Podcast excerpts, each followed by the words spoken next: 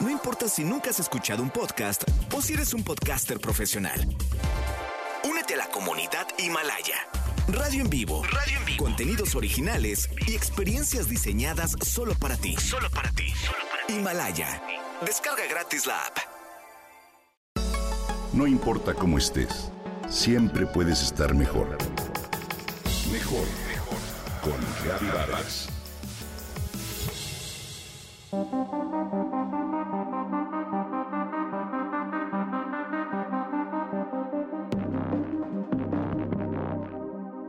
Vivimos entre impaciencia y prisa y nos olvidamos por ello de ser amables. Porque estamos centrados en todas nuestras actividades, pensamientos y prioridades. Por eso, hoy quiero compartir contigo las raíces de esta palabra, pero sobre todo los efectos de practicarla como un valor que hace la diferencia en nuestro día. De acuerdo con su definición, la palabra amable viene del término latino amabilis, es decir, digno de ser amado.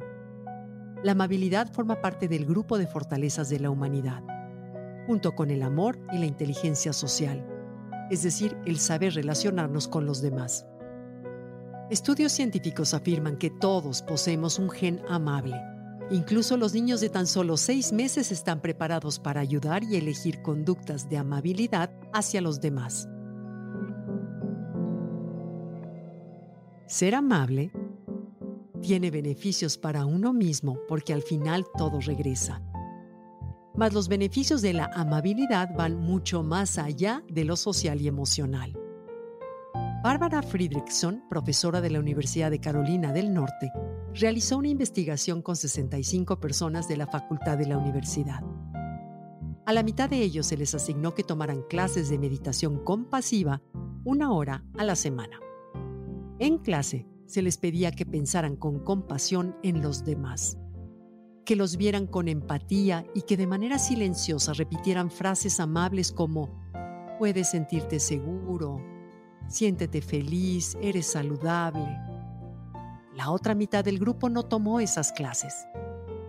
A todo el grupo se les aplicaron pruebas antes y después de seis semanas y se obtuvo la variabilidad de la frecuencia cardíaca que mide, a su vez, la sensibilidad del nervio vago. Este nervio regula la eficiencia del cambio de la frecuencia cardíaca y la respiración. Es decir, mientras más tono vagal se tenga, mayor es la variación de la frecuencia cardíaca y menor el riesgo de sufrir enfermedades cardiovasculares.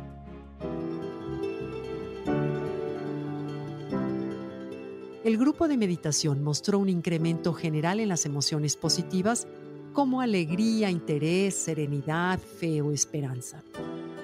Su nervio vago mejoró de manera notable, incluso en aquellas personas que ya desde el inicio presentaban un mayor tono vagal. Es increíble que seamos capaces de cambiar algo de nuestra salud al incrementar nuestra dieta diaria de emociones positivas. ¿No crees? Una persona amable posee virtudes como empatía, humildad, paciencia y generosidad, pero sobre todo autocontrol emocional o regulación de sus emociones. La amabilidad nos lleva a actuar ante los retos de manera respetuosa. A nivel físico, influye en la mejora de nuestra salud al reducir el cortisol, la hormona del estrés. Ser amable también favorece la oxitocina, la hormona de la confianza y del amor. A nivel psicológico, la amabilidad nos protege de la ansiedad, ya que nuestro cerebro genera endorfinas y con ello se estabiliza el estado de ánimo. Ser amable transforma cualquier ambiente, pues se considera que esta actitud es contagiosa y anima a los demás a ser amables a su vez. Te comparto tres pasos para desarrollar el ser amable. 1. Procura dirigirte a las personas por su nombre. Esto cambia por completo la predisposición de la persona hacia ti. 2. A lo largo del día, procura tener un detalle con alguien. Te aconsejo que prestes atención a todo lo que te rodea y a partir de ello encuentres algo que podrías aportar. 3. Procura utilizar palabras positivas. Recuerda que siempre es mejor callar si no tienes nada agradable que decir y mídete en situaciones de presión o exigencia. En resumen, sé amable.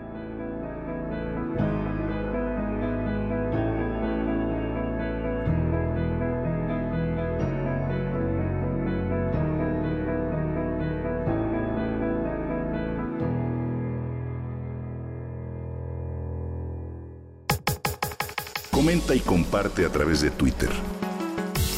No importa cómo estés, siempre puedes estar mejor. Mejor, mejor, mejor. Con Gaby Vargas.